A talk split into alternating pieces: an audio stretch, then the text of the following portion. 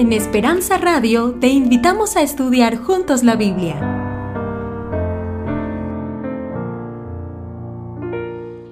Eh, em, de capítulo 7.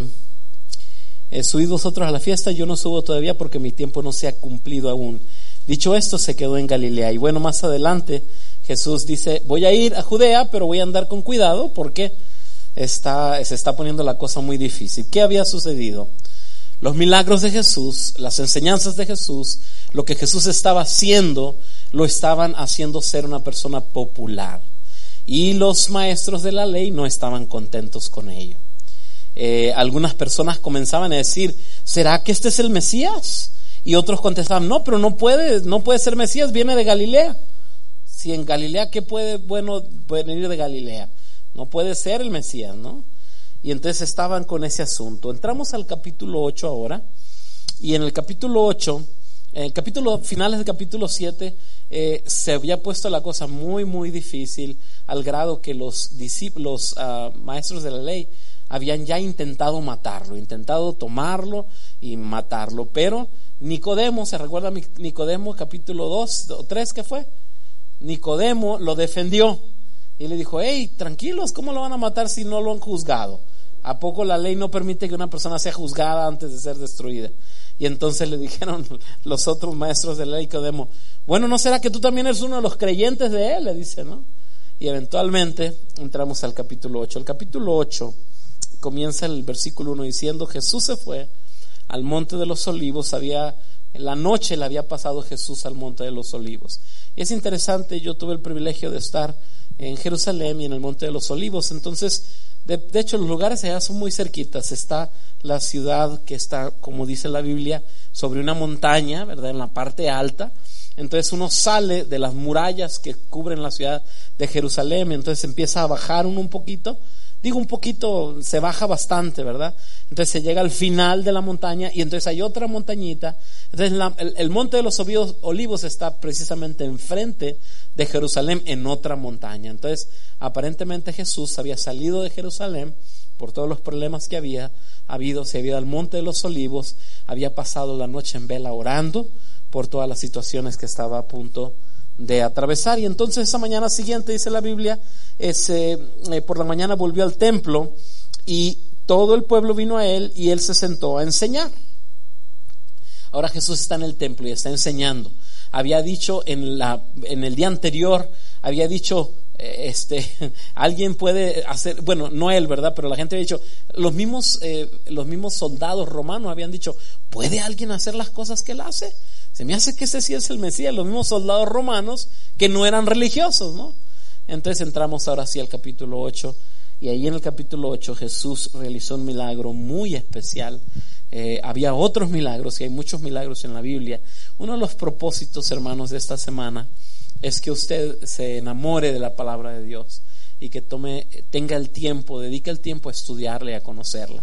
Eh, conocer la vida de Jesús transforma la vida de nosotros porque es imposible contemplar la belleza de lo que Jesús hizo y fue y no cambiar la vida y no sentir que nosotros, que algo, algo necesitamos en nuestra vida, ¿no? Así es que bajo esa premisa entramos a este sermón de esta noche que se titula El milagro del perdón. Oremos. Amante Dios del cielo, Padre, te damos gracias, gracias por esta oportunidad de estar aquí esta noche, por aprender, por encontrar con tu palabra, mayormente, Señor, por la presencia de tu Espíritu aquí, en nuestros corazones, en nuestro recinto sagrado. Te pedimos, Señor, que tu nombre sea alabado a medida de todo lo que hacemos esta noche. Oramos pues en Jesús. Amén. Juan capítulo 8, Jesús estaba, ¿cómo dijimos? Enseñando en el templo y vean lo que sucedió. Y por la mañana, bueno, ya vimos el versículo 1, les enseñaba entonces los escribas y los fariseos, le trajeron a quién? A una mujer que había, había sorprendido haciendo qué? Adulterio. ¿Qué es eso en pocas palabras? ¿Mm? Bueno, ya se lo saben, no se lo voy a preguntar. Y poniéndole en medio le dijeron, maestro, esta mujer ha sido suspendida en el acto mismo del adulterio. Noten lo, gráfico de la palabra del Señor. Fue en el acto mismo del adulterio. O sea, estaba realizando adulterio y ahí mismo la agarraron y se la llevaron al Señor Jesús. Y la ley nos mandó que Moisés, en Moisés que apedrearan a las a tales mujeres. Tú pues, ¿qué dices? Mas esto decían tentándole para poder acusarle. ¿Qué estaba sucediendo? Bueno, Dos cosas están pasando aquí. Número uno, esta mujer está cometiendo adulterio. De paso, esta mujer la llevaron allí totalmente desnuda. Era extremadamente vergonzoso. Era, era lo peor que, que a una mujer le podía pasar en esa época. Una época de mucho recato las mujeres, ustedes saben, hasta hoy en día se cubren bastante, ¿verdad? Muchos recatos, se cubrían bastante y ahora ella está totalmente desnuda frente al maestro y frente a este, a este ponche de, de maestros de la ley que están allí. Dos cosas están sucediendo. Número uno, estaba el problema de esta mujer. Pero número dos, estos discípulos, estas gentes estaban queriendo entrampar a Jesús. ¿Verdad? Y vamos a explicar eso un poquito más cómo funciona. Eh, dice aquí, los que aman a Dios, todas las cosas les ayudan a bien. Ahora, ¿qué sucede, mis queridos hermanos? El problema del pecado es un problema muy interesante, porque el pecado eh, eh, es malo porque lo que cuando realizamos o vivimos en pecado, pues ofendemos a los demás, mm, ofendemos a Dios. Es un montón de problemas con el pecado, pero el pecado tiene algo positivo. ¿Y qué, qué, es lo positivo? Lo que pasa es que lo malo del pecado es que tarde o temprano saldrá a la luz, ¿verdad? Así es el pecado. Tarde o temprano sale a la luz. Hay un versículo que dice, ¿tu pecado qué? Te alcanzará. Ah, ese es un principio bíblico. Así es que no hay nada oculto bajo el sol. El pecado eventualmente nos alcanza. El pecado eventualmente llegamos a un lugar donde nosotros nos damos cuenta, ¿no? Ahora, ¿qué es lo bueno del pecado? Lo bueno del pecado es que te confronta con, lo, con aquella persona que te puede perdonar. Piensen en esta dama. ¿Qué había sido lo que lo había llevado a esta mujer a tal momento de estar tirada allí frente al maestro totalmente desnuda? ¿Qué tanto dolor, qué tanta tristeza? Ustedes saben hoy en día, de paso, el, estado de, Nevada es uno de los estados donde hay mucho más eh, tráfico sexual que en todos los estados de Estados Unidos. ¿Por qué? Por el asunto este de los casinos y todo eso. Hay mucho tráfico sexual. Eh, aquí cerquitas están eh, bastantes, em, ¿cómo se le llaman? Sí, ajá, ranchos de esos donde, donde supuestamente uno va a ver mujeres bailar, etcétera y todo eso, pero realmente son, la mayoría de ellas son esclavas sexuales y son traídas de otros lugares. Hay un problema serio en este país. Y yo me pongo a pensar, hermanos, ¿cuál sería la historia de esta pobre mujer? Pero lo maravilloso es esto, hermanos. La historia de ella no importaba. ¿Saben qué importaba? Que esa noche estaba, o esa tarde, esa mañana, perdón, estaba enfrente del Maestro Cristo Jesús. Y yo les digo una cosa, mis queridos hermanos, no, importa cómo llegamos a los pies de Jesús. Una vez que llegamos a los pies de Jesús, entonces la vida es completamente transformada por Él. Donde abundó el pecado, ¿qué pasó, hermanos?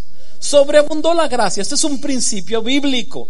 Muchas veces pensamos, hemos dicho ya, que tenemos que llegar limpios a Jesús para que nos acepte. No, Jesús nos acepta tal y como somos. Y donde hay mucho pecado, entonces, ¿qué ha pasado? Hay mucha gracia. Y a veces ustedes se encuentran con personas, yo me he encontrado, hay un hermano que se me viene a la mente. Un hermano es un, es un pedazo de pastel el hermano. Es bueno, pero buena gente, amoroso, me abraza, me besa, es un hermano lleno de amor, tiene como 70 años. Y hablando con él y conociéndolo y explicándome, no siempre fue así. Él había sido judicial en México. Ser judicial en México, aquellos que son mexicanos, es, es lo peor del mundo, es la peor cosa. Él había sido, me dice, pastor, no, pastor, dice, es que yo hice tanta maldad, dice, que cuando llegué a los pies de Jesús, dice, no hallaba cómo agradecerle y así le agradezco, dice, amando a los demás y haciendo mi parte porque Jesús me ha transformado. Es que donde abunda el pecado, mis queridos hermanos, sobreabunda la gracia del Señor. Para los líderes religiosos, la mujer no era más que un bulto, una basura. Porque así es para los seres humanos, hermanos, cuando nosotros vemos a una persona drogándose en la calle, una persona que, no está haciendo algo correcto, ¿qué pensamos de ellos? Ah, vergüenza de persona, decimos, qué cochinada de gente, qué basura. Y para estos líderes religiosos, mis queridos hermanos, la vida de esta mujer no tenía ningún valor. Era una adúltera, era una baja, era una vulgar. No tenía ningún valor. Ellos la estaban utilizando a ella para poder entrampar a Jesús. Pero qué diferencia para con Jesús, que lo único que le importó a Jesús en todo ese cuadro, en todo ese montón de cosas, era que era esta pobre dama, esta pobre mujer. ¿Cuál sería su historia? ¿De dónde viene? ¿Quién la violó tal vez? ¿Incesto en su casa? No sabemos. Hay una serie de problemas. Muchas veces nosotros, hermanos, dice el dicho, con, caras vemos y corazones no sabemos. Así dice. Sí, ¿verdad? Uno no sabe a veces por qué la gente es como es. Por eso criticar a los demás es una cosa tan tonta, porque uno no sabe. Uno no sabe de dónde viene la gente. Una vez en Culiacán íbamos en el, en el camión, en el, en el urbano, la Lima le llaman el camión ahí. Y entonces íbamos en el Lima y de repente se metió así una camioneta bien feo y el camionero, no, casi los, se le sube arriba, les empezó a pitar y le daba bien rezo. Hasta que bajaron la ventana los de la camioneta y sacaron unas metralletas. Y dijeron, ¿qué onda, compa? Si eran los, los ¿Qué onda, compa? No, no, nada, nada, síganme nomás. Y ya calladito, el, el chofer hasta bien bonito, casi pone himnos después en el radio. ¿Ah? Porque no sabemos cómo andan los demás, así que tenemos que tener cuidado. Y Jesús le importaba esta dama. Había allí, hermanos, maestros de la ley, individuos importantes en la sociedad, pero Jesús tenía ojos solo para mirar a esta mujer que estaba en sufrimiento y en dolor. Para, Dios, hermanos, usted es importante. Y sus pecados, vea, vea que cómo es la cosa. Sus pecados son importantes. ¿Por qué? Porque Dios sabe, mis queridos hermanos, que sus pecados y mis pecados nos destruyen la vida, nos acaban, nos hunden. El problema del pecado, mucha gente, a veces pensamos que el problema del pecado es que ofende a Dios. El problema del pecado es que nos, nos ata a este mundo y nos mata y nos quita la vida. Y como Jesús nos ama, Él no quiere que seamos así. Entonces a Dios le interesa nuestro pecado. Es por eso que es tan importante confesar nuestros pecados. Confesarlo, decirle, Señor, miren, hermanos, este fin de semana yo he estado, no hay que hablar de mí, pero este fin de semana yo cometí un error bien grave. Les cuento bien rápido. Este fin de semana hay una reunión de todos los abogados de la división aquí en Las Vegas y a mí me habían pedido que consiguiera un canto especial para esta noche y les dije que sí. Y se me olvidó totalmente. Así es que a las 5.10 recibe una llamada. Y dicen, Pastor Camacho, este, estamos aquí ya a punto de, a las cinco y media es el, el, especial, este, ¿está todo bien? Les digo lo que quise hacer. Ay, me quedó mal alguien. Mentiras, que me quedó. No le dije a nadie, se me olvidó. Y le tuve que decir a un abogado de la conferencia general. Esos me pueden correr un ratito. Pero le dije yo, I'm very, very sorry. I forgot. Se me olvidó. Me dice, ¿cómo? Ay, se me olvidó. Se me olvidó. He estado bien ocupado. Se me olvidó. Y no, y le había dicho que tenía una persona y le había dicho a la persona que le iba a decir, o le he dicho, oye, ¿te gustaría, podías cantar? La muchacha se llama Avery, Avery de allá de, de Las Vegas. sí, pastor, usted déjeme saber cuándo, pero nunca le dije, se me olvidó. Se me olvidó totalmente. Y yo quería decir, Verónica, yo quería decir, no, no, me quedaron mal. Para quedar bien, ¿verdad? Yo. Pero no, mis queridos hermanos, no hay mejor cosa que la verdad. Le digo yo, la regué. Y entonces, ¿qué me dice el abogado? No te preocupes, dice, aquí yo encuentro a alguien, dice, tranquilo. Y sí, me da mucha pena y I'm very, very sorry. Dice, don't worry about it, it happens. Suceden ese tipo de cosas así. Y me, yo creo que por dentro dice, no le vuelvo a pedir nada a este pastor. Pues sí, que no me pida mejor porque no me ocupo. Seguimos adelante. La palabra del Señor dice que entonces el plan era para qué? Para ponerle una trampa a Jesús. ¿Por qué? Porque eh, estaba todo planeado. Eh, puse la palabra inside job. O sea, existen comentaristas bíblicos que dicen que esta mujer ni siquiera era, e, era una mujer de verdad, o sea, que en serio había habido adulterio. Ahora, nosotros creemos que sí era verdad, porque Jesús hubiera sabido, y si Jesús hubiera sabido que esto era todo un plan para agarrarlo, entonces eh, no hubiera hecho lo que hizo, ¿verdad? O sea, esta mujer era una mujer real que necesitaba perdón y necesitaba ser sanada. Pero la realidad de las cosas es que otros comentaristas bíblicos dicen que posiblemente esta mujer era una mujer que estos doctores de la ley, que se clamaban de santos puros y perfectos, era su, era la queridita de todos ellos, tal vez. Uno no sabe, yo no sé, yo no estoy diciendo que eso es así, pero los comentarios bíblicos te dan un, un montón de cosas que te hacen pensar que posiblemente eso pudo ser. Pero eso no era lo importante, lo importante hermanos es que aquí lo que querían era usar a esta pobre mujer que estaba en problema para poder ponerle esta trampa a Jesús. Y entonces yo me imagino, hermanos, que cuando le dijeron, porque le dijeron, Jesús, a ver, ¿tú qué piensas? ¿Tú qué dices? Y que yo me imagino que Jesús dijo, ¿eh, verdad quieren saber qué pienso? ¿En serio quieren saber? Pues ahí les va. Si en serio quieren saber, les voy a decir lo que pienso. Interesante, ¿no? Cómo Jesús puede lidiar con este tipo de cosas. Y entonces eh, la pregunta, ¿por qué le dijeron, hey, la ley dice que a esta mujer hay que apedrearla? ¿Y es eso cierto? Bueno, vamos a ver lo que dice la palabra de Dios. Vean lo que dice la palabra de Dios. Levíticos 20:10. Si un hombre cometiera adulterio con la mujer de su prójimo, el adúltero y la adúltera indefectiblemente serán qué? ¿Qué ven ahí interesante, hermanos?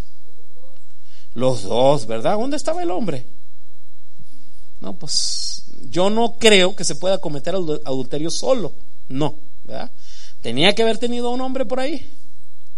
Entonces, para empezar, ya ellos estaban, no estaban aplicando la ley correctamente. Para empezar, vean este otro versículo eh, Deuteronomios. Dice, si fuera sorprendido alguno acostado con una mujer casada, con marido, ambos morirán.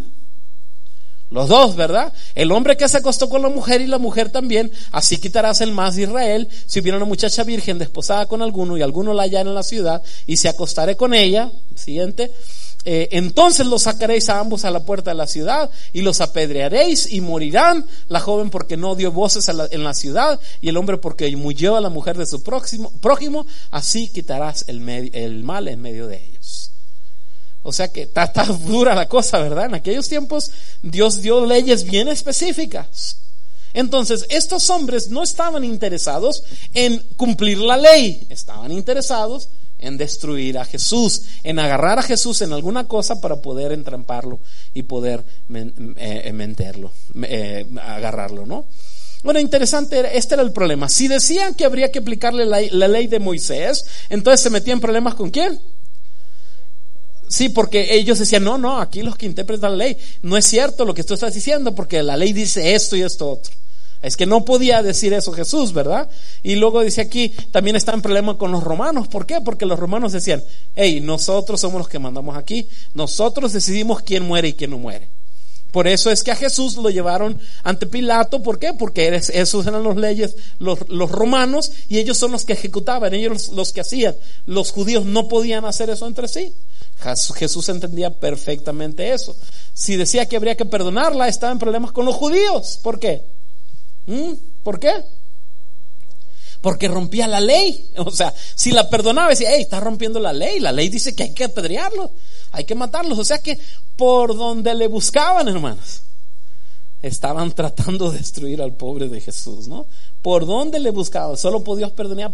Ahora, si la perdonaba, decían, hey, espérate, ¿tú quién eres? Solo Dios perdona pecados. ¿Cómo tú estás diciendo que, que tú le vas a perdonar a esta mujer? Y qué maravilloso es Jesús, mis queridos hermanos.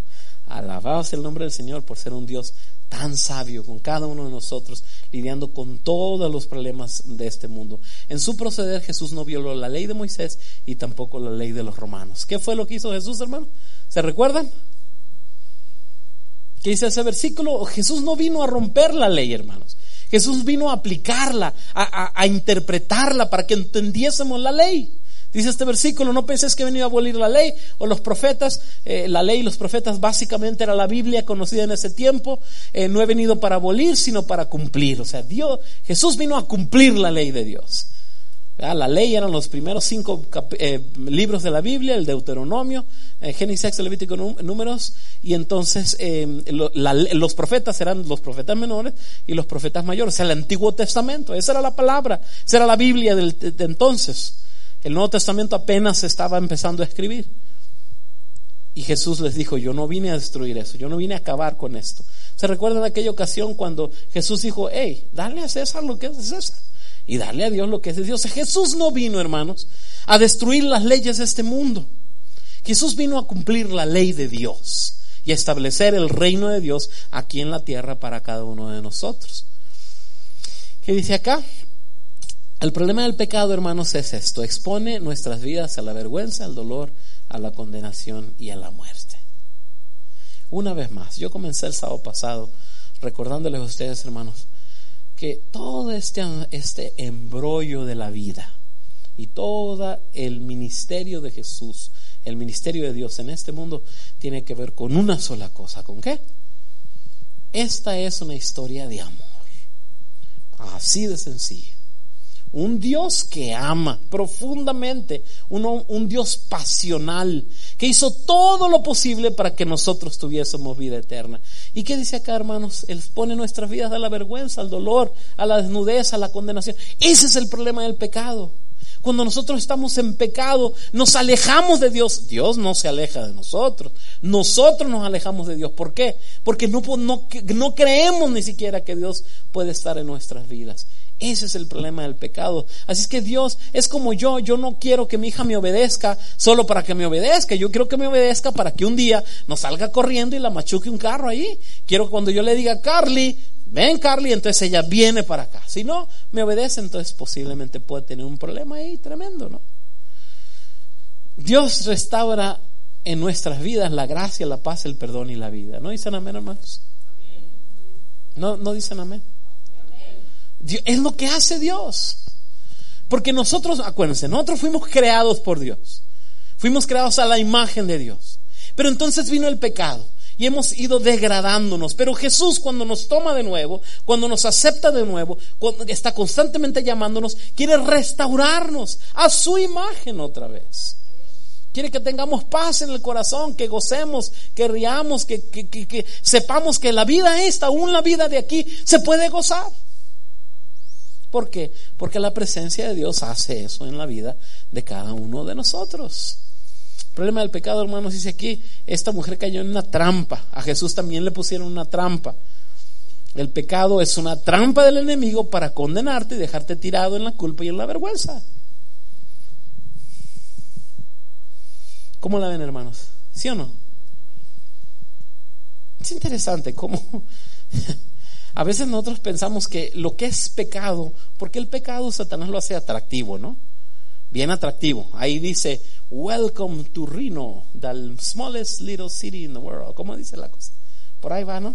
Y las luces, qué bonitas se miran, ¿las ha visto de noche? Yo sé que usted no anda por allá, pero qué bonito se mira, ¿no?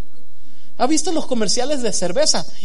Hoy se le ve así. Yo que soy de Sinaloa, el calorón allá tremendo. Se les mira el sudorcito bien rico que se mira. Los que, los que fuman, no los siguen. Que unos señorzotes bien guapos. O sea, el pecado es atractivo. Pero lo único que hace es destruirnos, acabarnos. Destruirnos, quitarnos el gozo del corazón. Y tenemos nosotros que entender, mis queridos hermanos, que el pecado eventualmente es una trampa del enemigo para poder destruirnos, para poder condenarnos, para poder alejarnos de Dios, para sentir pena y vergüenza. Para eso es, ese es el asunto de Satanás. Y ahora Jesús lo que hace es restaurarnos en todos los sentidos. ¿no? Interesante el silencio de Jesús. ¿Qué respondió Jesús cuando le dijeron, ¿tú qué dices, maestro? ¿Qué respondió? Nada. No respondió nada. Dice la escritura que Jesús se agachó, se inclinó, vea lo que dice ahí. Pero Jesús inclinado hacia el suelo, escribía en tierra con el dedo. Y como insistieron en preguntarle, se enderezó y les dijo, el que de vosotros esté sin pecado sea el primero en arrojar la piedra contra él. ¿Qué fue lo que Jesús escribió en el piso? Ok, a ciencia cierta nosotros no sabemos, pero sí sabemos algo lo que sea que Jesús estaba escribiendo en el piso, empezó a hacer que los que estaban ahí condenando, este, dijeran, este, I'm sorry, I have an appointment, I have to go, see you later. O sea, eh, lo que sea que Jesús estaba escribiendo, lo que comúnmente pensamos es que estaba escribiendo los pecados ahí de Carlos Camacho, que estaba ahí con la piedra listo para tirar. Carlitos, ¿dónde andabas anoche? Carlitos, ¿te acuerdas de esto? De yo, este, ah, nos vemos, tengo que salir. Entonces, o sea, lo que sucedió es que lo que sea que Jesús estaba escribiendo en el piso empezó a hacer que la gente dijera, este, con permiso, ya me voy. Porque cuando se trata de pecado, hermanos, ¿quién tiene las manos limpias? Ahora, a veces personas afuera de la iglesia pensarían o quisieran pensar que dentro de aquí de la iglesia, pues todo el mundo es santo, ¿verdad? No, aquí todos, aquí ni un errorcito cometemos, ¿ve, hermanos? Amén, dice, no. Somos seres humanos. Vivimos en un mundo de pecado, caído. Todos los días Satanás, sobre todo a los hijos de Dios, dice la palabra del Señor, todos los días nos trata de destruir, nos trata de aventar dardos y trata de traernos problemas, dificultades. Un tiempo atrás yo estaba predicando en Idaho y entonces estaba predicando y había un muchacho que se llamaba Max y había decidido ya no fumar. Ese era el problema mayor que él tenía. Entonces ya no voy a fumar. Y esta semana no fumo y no fumo. Pues queridos hermanos, un día, ese, no sé a dónde fue, se estacionó así el carro y en cuanto abrió la puerta puso el pie sobre algo y la miró. ¿Qué creen que era? Una caja de cigarros de los que le gustaban a él. Entonces dice el Max, dice, eh, no, esta fue muy directa, esta ya, ya. ¿De dónde me salió el enemigo y me puso esto aquí? O sea, fue muy directo esto, ¿no? A veces no vemos lo directo, pero es interesante, les digo algo, hermanos. La Biblia dice que la tentación es tailor made. ¿Cómo se dice en español eso? Que la tentación está hecha específicamente para ti. Porque lo que te tienta a ti, posiblemente no me tienta a mí. Pero si lo tienta a él, o a ella, o a ti. Entonces, la Biblia dice que nosotros somos tentados, dice la Biblia, de acuerdo a nuestras concupiscencias. Entonces, Satanás, dicen por ahí, sabe más por qué. Por viejo que por diablo. En otras palabras, Satanás no puede leer nuestra mente. Jesús sí puede, Satanás no puede. Pero Satanás nos mira y nos estudia y se da cuenta que cuando pasa, qué sé yo, este, vamos a suponer que fuera pecado la nieve, ¿verdad? Pero cuando pasa un heladito de la nieve se nos va los ojitos y no las comemos, pero casi nos vamos con la nieve, ¿no? Entonces, Él conoce. Entonces dice Santiago que lo que hay que hacer entonces nosotros tenemos que estar muy, número uno, hay que confesar nuestros pecados. Número dos, hay que entender cuáles son nuestros errores y nuestras faltas. Eh, ¿Por qué, como dicen, pie cojea o pierna cojea usted? Y hay que confesárselo al Señor. Y hay que decirle, Señor, esto es lo que a mí me, esto es lo que a mí me tumba. Porque Satanás lo sabe y va a estar ahí destruyendo, tratándote de destruir por ahí. Hermanos, yo crecí en la iglesia y nunca tomé, no me interesa la cerveza. A mí me pueden tirar a un, a un río de cerveza y yo no voy a tomar porque no me interesa eso. Pero no me pongan comida. Bueno, perdón, ya. No hay que hablar tan directo tampoco. Ya, ya es hablar demasiado directo. Ay, que un día me cayeron un mar de comida. Bueno, anyway. Pero vean lo que dice aquí, hermanos. Solo los que son santos, ¿qué? Están calificados para tirar piedras. ¿Cómo la ven? Con ese statement, con esa, con esa, eso que está escrito. ¿Sí o no, hermanos? Sí, o sea, solo los que no tienen pecado, pues que puedan criticar y tirar piedras a los demás. Lo he dicho como 50 veces, lo vuelvo a decir. Eso de andar juzgando a los demás, hermanos, es la tontería más grande, el engaño más grande que Satanás puede hacer en su vida. Eso no puede usted hacerlo. Es perder su tiempo y es destruirse a sí mismo. No se puede andar criticando a los demás. No se puede. Jesús conoce nuestros corazones, hermanos. Jesús sabe. Muchos de nosotros escogemos criticar a los demás y mirar a los demás y observar a los demás porque mirar a nosotros mismos es muy difícil y tenemos nosotros problemas peores. ¿Se recuerdan lo que le dijo Jesús a aquel hombre? Oye, pues ¿qué le andas viendo la espiguita ahí al, compañero? Cuando tú tienes un barrote así tremendo atravesado en el ojo y andas criticándole una estilla ahí al, al otro. Eso de criticar no es, no es tarea. Solo los santos pueden tirar piedras. Y ninguno de nosotros es santo, hermanos. Y eso fue una de las de lo que Jesús estaba enseñándole a esta gente. Inclinándose de nuevo hacia el suelo, siguió escribiendo en tierra. Pero ellos, al oír esto, acusados por su conciencia, salían uno a uno. Whoops, I just remember I have something somewhere to go. Salían uno a uno, comenzando desde los más viejos hasta los más postreros, y quedó solo Jesús y la mujer que estaba en medio, enderezándose Jesús y no viendo a nadie, sino a la mujer, le dijo, mujer, ¿dónde están los que te acusaban? Ninguno te condenó. Interesante, ¿no? Cuando Jesús, es que Jesús nos conoce, hermanos. Y sabe, y cuando nosotros andamos con la espada de fuera, queriendo demostrar a los demás que santos somos, siempre nos llevamos chascos tremendos. Es cuando andamos buscando a nuestro Señor, pidiendo perdón por nuestros errores, luchando por vivir como es cristiano. Ahí es cuando nosotros somos bendecidos y transformados a la imagen de Dios. Y hay mucha gente, hermanos, en el mundo que, no quisiera venir porque, porque nos conocen. Y porque saben que algunos de nosotros, ¿cómo dejamos a desear? ¿Verdad? Pero vamos a Jesús. Jesús, mira a esta mujer, después de que termina de escribir todas las cosas, se fueron todo mundo, nadie quedó. Y le preguntas, ¿dónde están los que te condenan? Se fueron todos. ¿Qué pasó?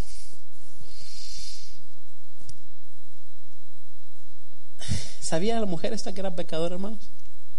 ¿Mm? ¿Sabía o no sabía? ¿Qué piensan ustedes? Pues hermanos, la agarraron en el acto. Estaba desnuda delante de Jesús. Yo me imagino que alguien o alguien le puso algo, tal vez Jesús tal vez consiga algo para ponerle ahí. No estuviera desnuda la pobre allí. Sí sabía que era pecadora. Es interesante que esta mujer, hermanos, Número uno, no intenta justificarse. O sea, cuando Jesús le dice, oye, ¿qué pasó? ¿Se fueron los que te condenaban? Ella me dijo, bueno, sí, qué bueno que se fueron. Fíjate que es mentira todo eso, es una falsa que me inventaron. no, hombre, si supieras, Jesús, te voy a contar, este, hombre, yo soy víctima de estos ahí que me están. ¿Qué dijo ella, hermanos? Absolutamente nada. Estaba en pecado.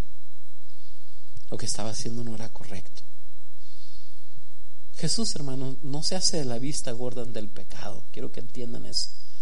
Cuando Jesús perdona, no es porque se hizo de la vista gorda ante el pecado, es porque te ama y te perdona para que sigas viviendo, para que tengas paz, para que vivas con tranquilidad en la vida, para que no andes sufriendo todo el tiempo. Para eso te perdona. Pero no se hace de la vista gorda del pecado. El pecado ofende, el pecado destruye, el pecado nos quita la vida a nosotros, hermanos no intenta buscar culpables, no pide perdón, porque ni cree siquiera que merece perdón. La Biblia no registra que, ella le dice, ay Señor, perdóname.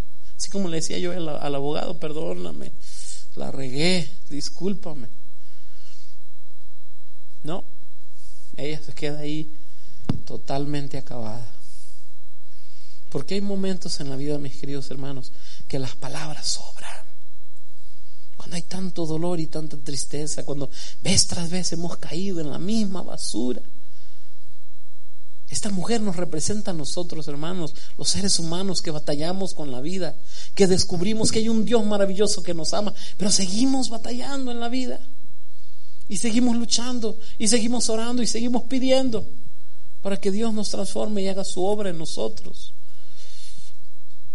No te justifiques, no busques culpables, solo acepta el perdón de Dios. ¿Cómo me molesta? Aquí les cuento entre nos. Cuando a mi hijo mayor, Samuelito, el que está predicando ahí abajo, ese no le gusta aceptar nada. Hijo, ¿qué pasó? ¿Tiraste la comida? Papi, es que Carly vino. Espérate, espérate, espérate, espérate. ¿Tiraste la comida? Sí, pero... No, espérate, espérate. ¿Tiraste la comida, sí o no? Bueno, sí, pero no, no hay pero. ¿Tiraste sí o no? Sí, ok. Eso es, that's what, that's what I just want to know that. ¿Quién tiró la comida? Tú, ok. Ahora sí, dime lo que tú quieras. En otras palabras, acepta tu acepta tus errores. Y si no aceptamos nuestros errores, entonces no podemos buscar a Dios. No podemos recibir el perdón que Dios nos ofrece. Porque hay gente así, hermanos, que todo, que nunca es culpa de ellos. ¿Le ha tocado? Jamás es culpa de ellos. Nunca es culpa de, nomás es de los demás, no, es que mi ama, mi tía, mi abuela, mi compadre, mi, el pastor, ese es el de la culpa. El hermano tal, la hermana tal. No, hermanos, hay que aceptar nuestros errores. Hay veces, hermanos, que nosotros tenemos que descubrir que nada nos puede justificar más que la presencia del Dios que nos ama. Nada más Él. Lo maravilloso de todo, hermanos, es que Jesús está siempre dispuesto a perdonarnos. Le voy a decir de nuevo a ver si dicen amén más fuerte, hermano, ¿ok? Lo maravilloso de todo es que Jesús está siempre dispuesto a perdonarnos. Claro que sí. Qué maravilloso Dios servimos nosotros, hermano. Ella dijo, ninguno, Señor. Entonces Jesús le dijo, ni yo te condeno, vete y no peques más. Qué maravilloso Jesús. Qué hermoso Jesús, hermanos. Qué tremendo Dios. Era el Hijo de Dios. Estaba una mujer adúltera. ¿Qué no sabía Jesús qué maldad había cometido esta mujer? Sí sabía, claro, lo sabía mejor que tú y que yo. Sabía desde el primer lágrima que esa mujer derramó. Sabía Jesús. Pero le dice, ni yo te condeno, vete y no peques más. Y vamos a entender qué significa vete y no peques más. Jesús tampoco la condenó. ¿Se hace Jesús de la vista gorda ante el pecado? No, el pecado es pecado. Y el problema mayor del pecado es lo que nos hace a nosotros, lo que nos hace sentir. En cierto sentido, esta mujer en carne viva vivió el problema del pecado. Y ahora era tiempo para que Jesús le dijera, yo tampoco te, nada te condena, yo tampoco te condeno. Levántate, agarras tus cositas y ya no peques más. ¿Qué significa? Yo crecí, hermanos, pensando, eh, vete y no peques más, era como mi mamá, ¿no? Cuando me decía, hey, mucho cuidadito, que a la otra te agarro. ¿No le ha tocado a usted? que usted se equivoca y, no le ha tocado que hace alguna, algún problema de tráfico. Yo a veces que, que doy la, quiero empezarme a la línea y no veo que ahí va otro ahí. No, hombre, casi se mueren. Entonces yo le digo yo. Y uno me, bueno, no les digo lo que me dicen, ¿verdad? Pero yo pensaba, vete y no peques más. Era nuestra manera de decirle a los demás, ok, pues te voy a pasar esta, pero a la otra, agárrate. ¿Y qué dicen las mamás? La peor, ¿cómo me, no me gustaba cuando mi mamá me decía, cuando me pasaba algo, decía que, ah, ah, te dije, te dije, te lo dije, yo te lo dije. Y yo ahí con una pierna rota, pero mi mamá, te lo dije, te lo dije. Pues sí, me lo dijiste, pero tengo la pierna rota, ¿no? Cuando Jesús le dijo a esta mujer, vete y no peques más, no era un agárrate porque a la otra no te perdono, no. ¿Saben lo que Jesús le está diciendo a esta mujer, hermanos? Ay, qué tremendo Dios tenemos nosotros. No son palabras de advertencia, también son palabras de liberación, hermanos. El perdón de los pecados trae libertad.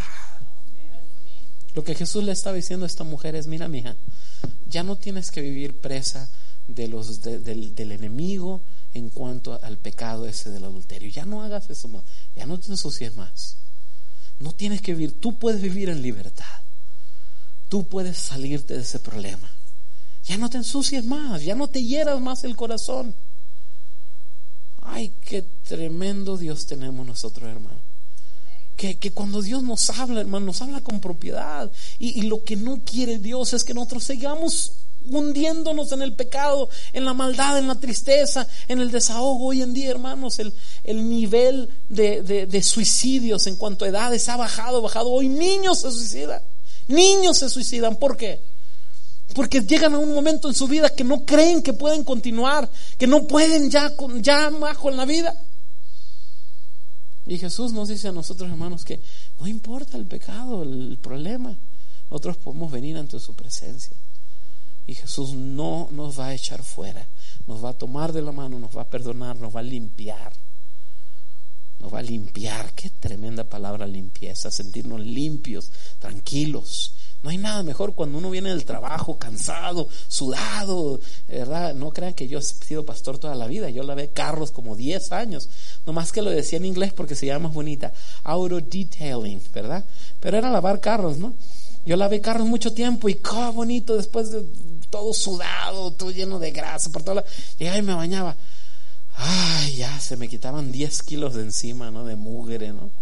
Qué bonito. Así es el, así es el perdón del Señor, hermano. Nos trae libertad, nos trae paz, nos trae alegría.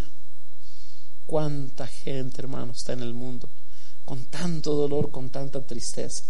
Y este Jesús maravilloso, no tienes que vivir presa del pecado. Es lo que Jesús te está diciendo a ti. Es lo que Jesús le dijo a esta mujer. No tienes más que ser presa del pecado y la maldad. Tú puedes vivir en libertad. Y ese es el milagro maravilloso del perdón, hermanos. El milagro del perdón es que Dios te da a ti la oportunidad de vivir en libertad.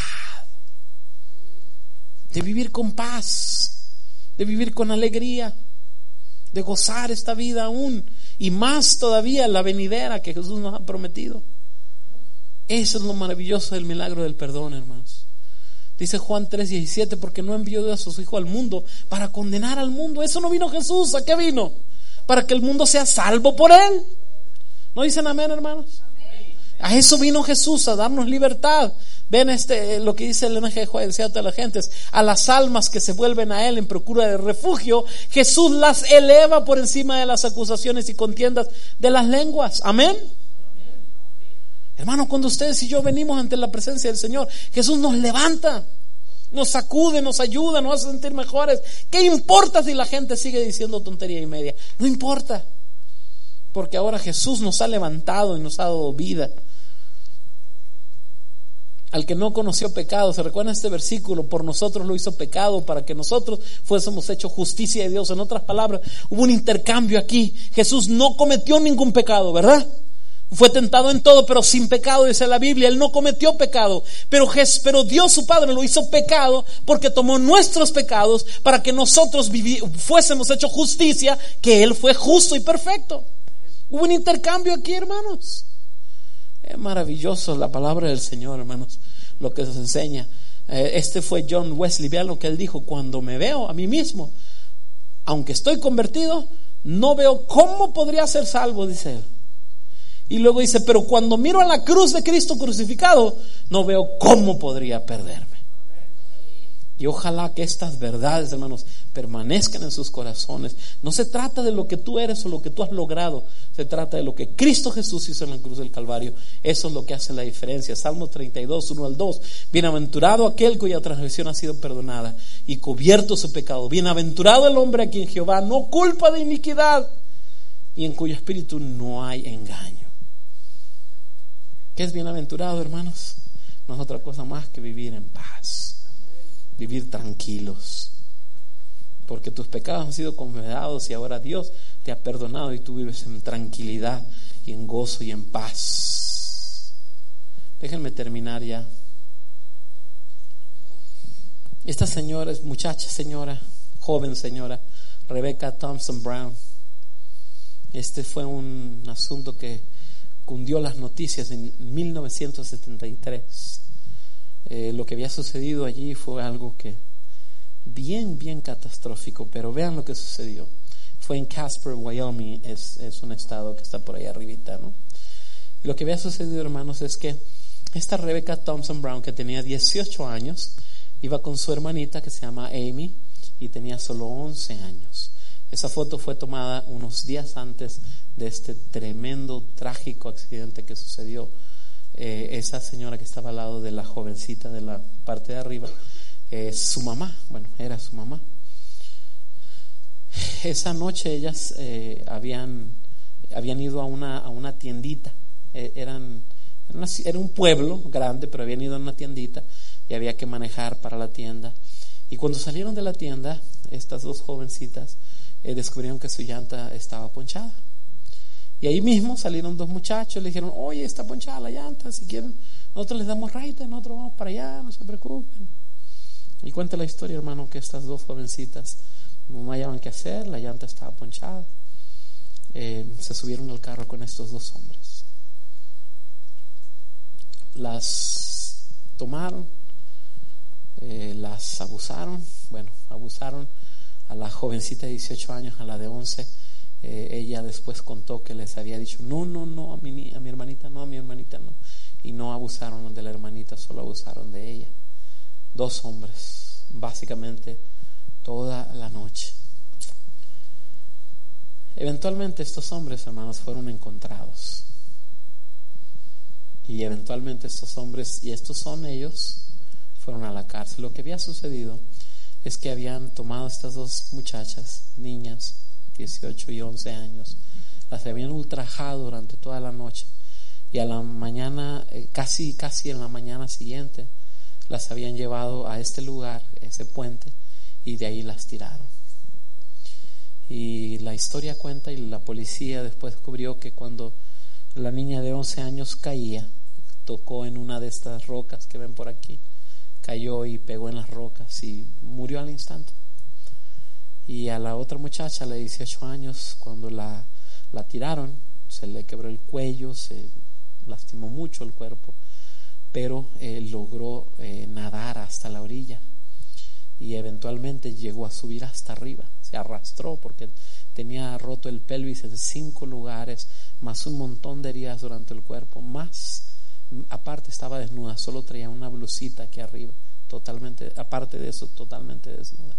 Y era, y era frío, había un frío tremendo. Dice ella después que ella se escondió porque tenía mucho miedo, se escondió entre una de esas rocas por ahí que logró subir por acá al lado y que lo único que la podía cubrir era su pelo, tenía pelo largo.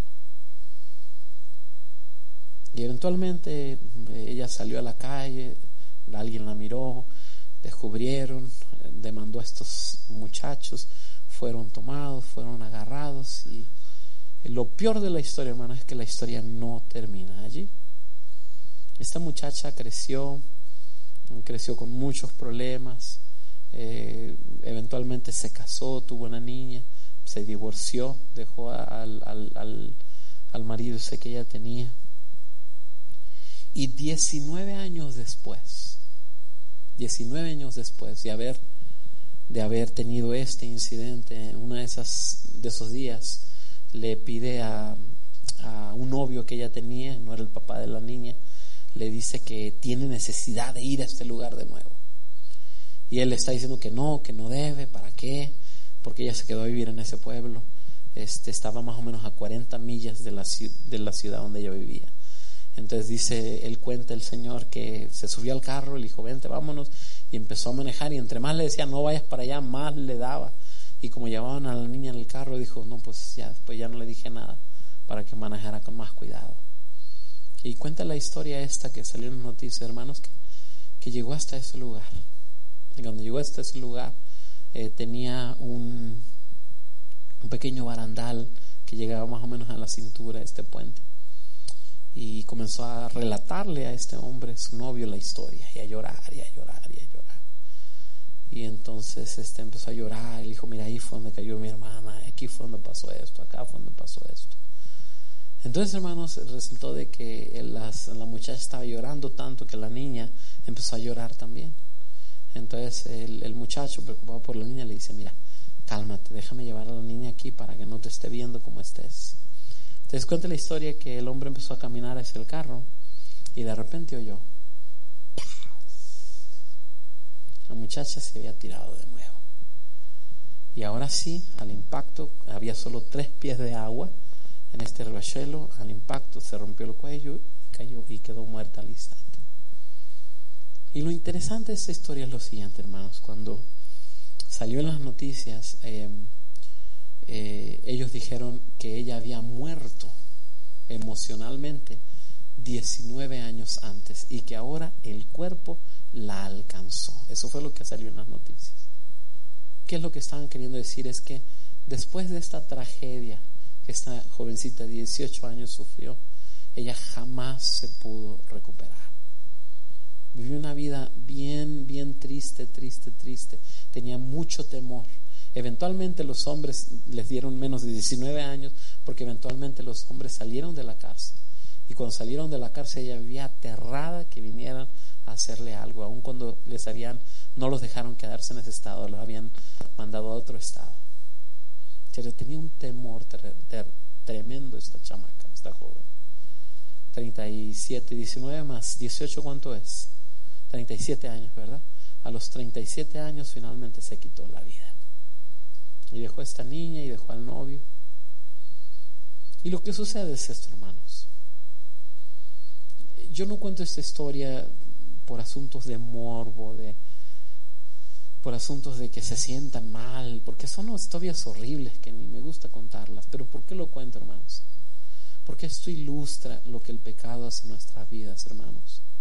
Hay mucha gente, hermanos, y ustedes y yo somos parte de ellos, que vivimos con un montón de ansiedad, con un montón de problemas, un montón de cosas eh, que nos pasaron cuando éramos chicos, que en, en la escuela, en la colonia, en la casa, qué sé yo, dentro de nuestro hogar.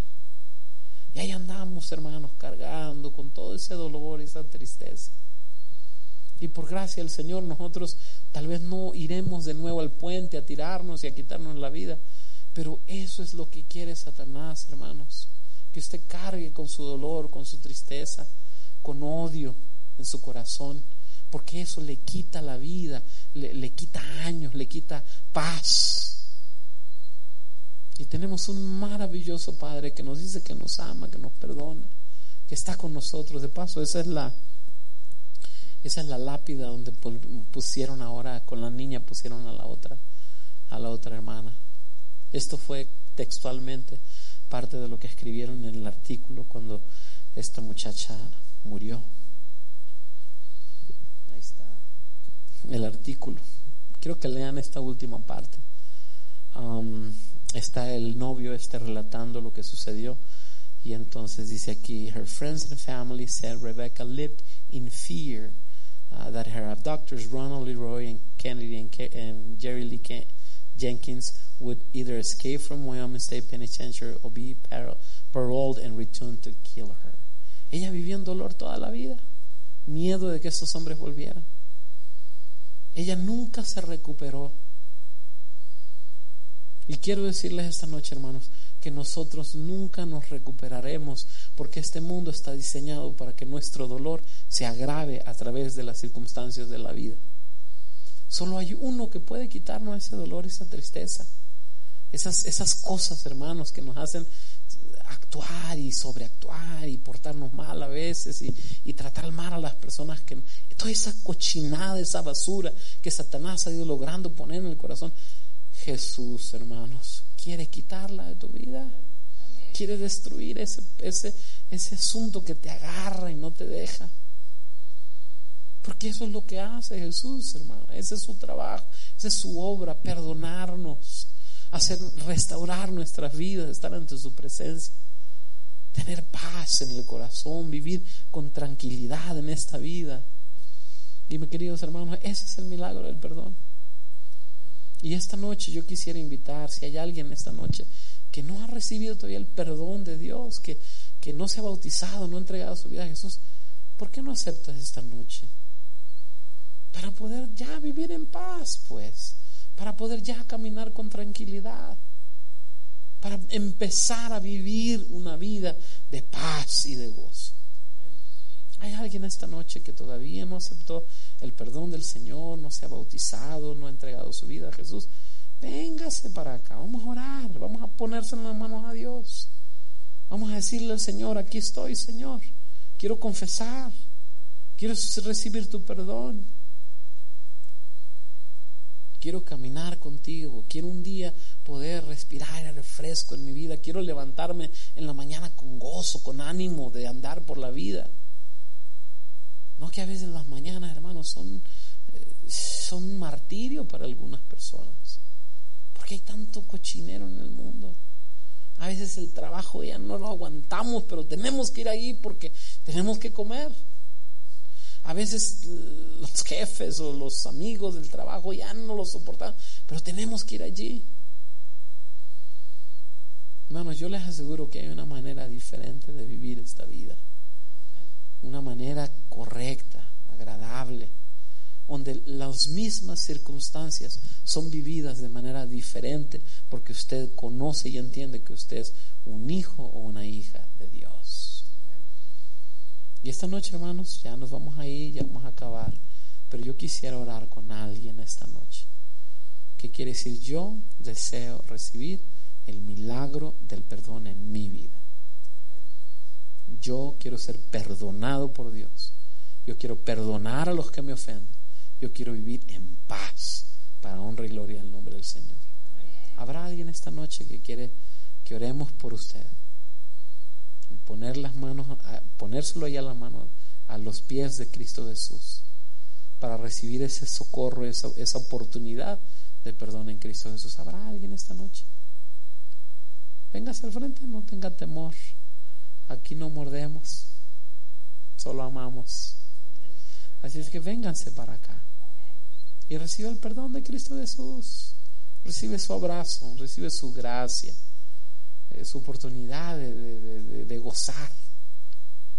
Habrá alguien esta noche que necesita recibir el perdón de Cristo Jesús. No tenga temor, venga al frente. Porque no se trata de mí, ni del pastor, ni de nadie. Se trata de usted y Cristo Jesús, su Salvador. El que le ama y le quiere amar por toda la eternidad.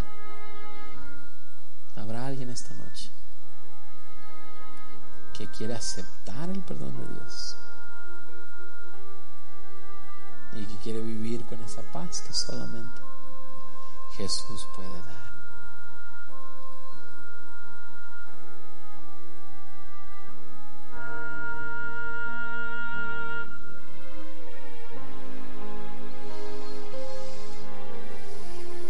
Esta oportunidad esta noche, oportunidad de comenzar a vivir en Cristo Jesús por el resto de tu vida.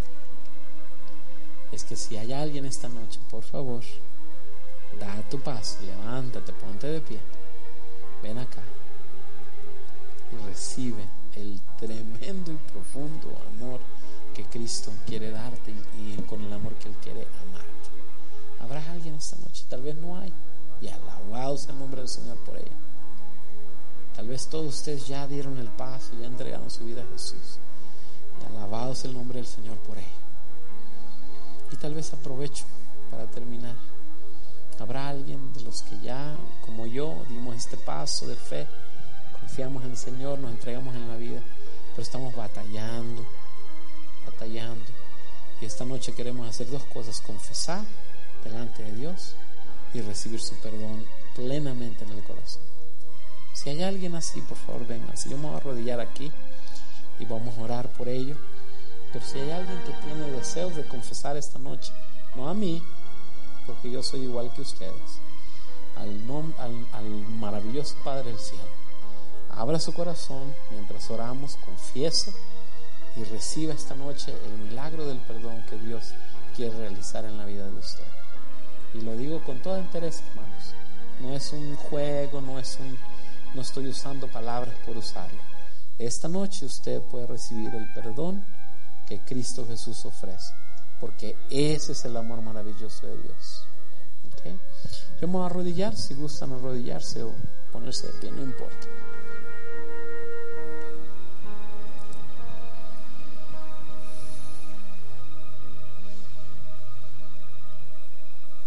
Bondadoso Dios del cielo, vemos la vida de Rebeca y la vida de esta mujer que había cometido adulterio. Y como nosotros somos seres humanos, a veces nos comparamos, Padre, pensamos que tal vez nosotros no estamos tan mal. Pero cuando miramos la escritura, tu palabra, entendemos que no hay cosas como un pecado chico y pecado grande. Nosotros, como esta mujer adúltera, hemos, hemos fallado, Señor, en muchas ocasiones hemos herido a otros. Y lo que es peor, otros nos han herido a nosotros, Señor. ¿Y cómo nos cuesta, Padre, poder caminar e interpretar esta vida desde una mente y un corazón sano, Padre? Porque no tenemos sanidad. Y esta noche, Señor, yo me atrevo, Padre, a reclamar, Padre, el perdón de cada uno de mis hermanos, Padre. Señor, yo te ruego que les enseñes y nos enseñes a todos, Padre, a confesar nuestros pecados delante de ti, Señor, para poder abrir nuestro corazón delante de ti, para poder decirte, Señor, cuánta necesidad tienen nuestras almas, pero finalmente, Padre, para poder recibir esa paz que solo tú sabes dar. Padre, muchas veces algunos de nosotros que somos miembros de la iglesia esta tuya, Padre, nos respondemos y nos criticamos entre los unos con los otros. Y lo hacemos, Padre, desde nuestros temores, desde nuestros miedos, desde nuestro dolor, desde nuestros problemas no resueltos. Y aquí estamos frente al Dios del universo que nos ama con un corazón abierto, Señor, confesando nuestros errores, nuestras faltas, nuestro pecado, Padre. Anhelante, Señor, de tener paz en el corazón para poder tomar decisiones correctas, para poder amarnos los unos a los otros, para poder vivir en paz con nuestro esposo, nuestra esposa, nuestros hijos, para poder cumplir el sueño tuyo, Padre, de crear un grupo de gente aquí una familia que vive diferente, que camina diferente, que piensa diferente, porque han sido tocados por tu gracia, Señor. Padre, esa es nuestra oración esta noche. Padre, concédenos la gracia de poder sentir tu perdón y sentirnos perdonados para vivir en libertad, Señor, en libertad de pecado, en libertad de maldad y poder caminar confiadamente, Señor, al trono de tu gracia. Padre, en esta noche quisiera depositar en tus manos de amor. Si hubo alguien en este templo que no logró ponerse de pie por cualquier razón, realmente no importa. Padre, que yo te ruego que no los dejes ni un solo segundo, Padre. Continúa manifestando tu amor y tu perdón en sus vidas. Continúa mostrando la necesidad profunda del corazón Continúa amándolos, Padre, a través de nosotros, tus hijos de esta iglesia. Continúa, Señor, haciendo tu obra de restauración en la vida de ellos. No los dejes, Padre. Ni un segundo los dejes. Sigue en su corazón, sigue en su mente, sigue trayéndolos. Y que en el momento correcto, Padre, ellos puedan dar este paso de fe para honra y gloria de tu nombre, Señor. Padre, gracias, muchas gracias, Señor porque los dones que tú nos das no los merecemos, pero lo haces porque nos amas y te agradecemos mucho por ello, Padre. Permite que al levantarnos esta noche de este lugar y al despedirnos, podamos ir con la seguridad de tu perdón a nuestras casas y que eso, Señor, transforme nuestras vidas para honra y gloria tuya. Gracias, Señor, te amamos muchísimo, Padre. Gracias, gracias. En Cristo Jesús oramos. Amén.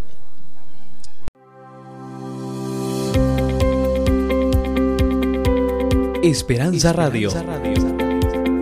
Siga disfrutando de nuestra programación en www.esperanzaradiolv.com.